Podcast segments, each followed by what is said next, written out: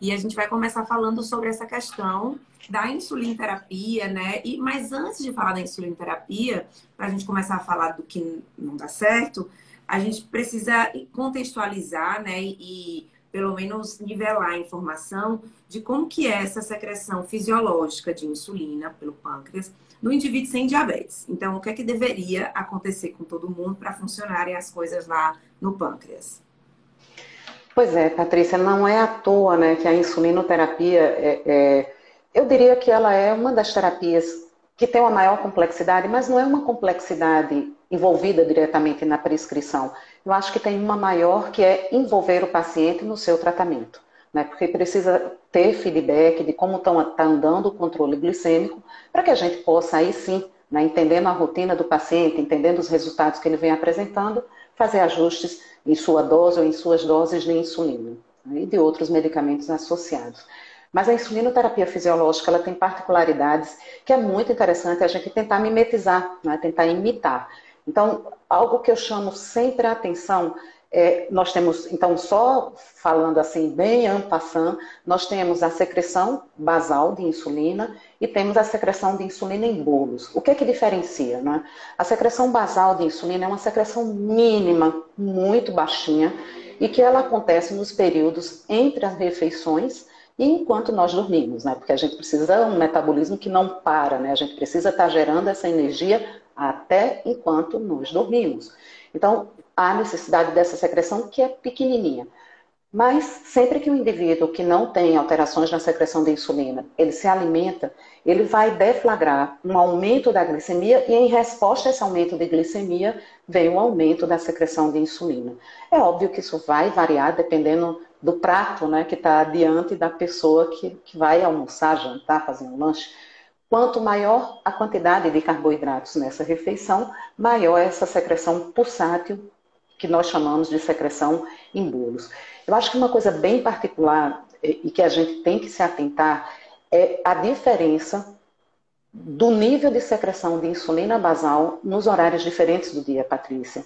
Porque eu até costumo, só para a gente vai entrar em bolos, né? Mas vamos dar uma passadinha no, no basal e o basal, ele passa por uma secreção que é mínima no período da madrugada, começa aumentando essa secreção de insulina basal 4, 5 horas da manhã e atinge né, os seus picos secretórios ali em torno das 7, 8 horas da manhã, às vezes persistindo até mais tarde. E isso está relacionado à secreção fisiológica também de alguns hormônios que são contrarreguladores da insulina. Daí eu estou falando principalmente do hormônio do crescimento e do, do cortisol que nós é, secretamos e que estão em pico de secreção nesse momento, dificultando a ação da insulina e fazendo com que os indivíduos que podem né, secretem mais insulina nesse momento.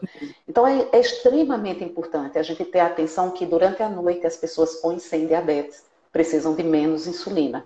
Então a insulina basal adequada, Patrícia, qual é? É aquela que não apresenta hipoglicemias durante o uso, o paciente não tem hipoglicemias no período que a, a ação insulínica é melhor, né? que é o período do sono. A partir daí a gente entra no bolo. O bolo tem uma coisa interessante, né? Ele tem uma secreção que às vezes é 10 vezes maior. 10 vezes, né? A gente vê muito essa questão da basal e a gente consegue perceber muito essas diferenças de tempo quando o paciente está fazendo uso de bomba, né? Que a gente consegue colocar hora a hora e a gente vê que realmente aquela basal de duas horas da manhã definitivamente não é a mesma das 7 horas da manhã. E a gente vê isso. E é, apesar que a gente vai falar de insulina pós-prandial, e já falando, já puxando, já puxando a sardinha para a insulina prandial, mas o que a gente vê com mais frequência todos os dias, quando trata de pacientes com diabetes, é uma, uma coisa assim, entre muitas vezes, entre as pessoas não especialistas, ou até a pessoa que não está muito habituado a é, assim, colocar uma mão forte na basal e segurar a prandial. Isso é a regra que a gente quer. Toda vida que chega no ambulatório, a gente quer desfazer. E, e assim, as pessoas não têm medo muito da basal e a gente, quando está tratando, tem mais medo da basal do que da prandial. E é isso, o paciente que está com uma boa basal, ele a rigor não deveria fazer hipoglicemia em momento nenhum, nem para fazer exame, nem para fazer um mergulho subaquático, aquelas histórias, aqueles estudos que já aconteceram. E muitas vezes é o que a gente não vê, né? Então a basal bem ajustada, é, faz toda a diferença, né? Para a gente começar a falar das insulinas Sim. E, e, Patrícia, tem uma coisa interessante. Uma basal, a mi, qual é a dose melhor da basal? É a mínima possível. Que não permita esses decaimentos da glicose. Isso é importante a gente rever sempre com, com a, o paciente que está na nossa frente, nem no período da madrugada e nem no espaço entre as refeições. É muito comum, às vezes, como você mesmo falou, infelizmente no Brasil, a gente precisa discutir essa relação. A relação impressionante, basal, né? Bolos. Impressionante. É impressionante. É impressionante. Qual é a recomendação? Né? A gente parte de uma recomendação fisiológica de que a, secreção, a insulina basal seja menor ou igual a 50% da dose total diária de insulina. Crianças em uso de bomba de insulina, elas usam aproximadamente 30% de, de taxa basal, né? o resto é bônus. Então, sim, a Ou gente seja, precisa. Né?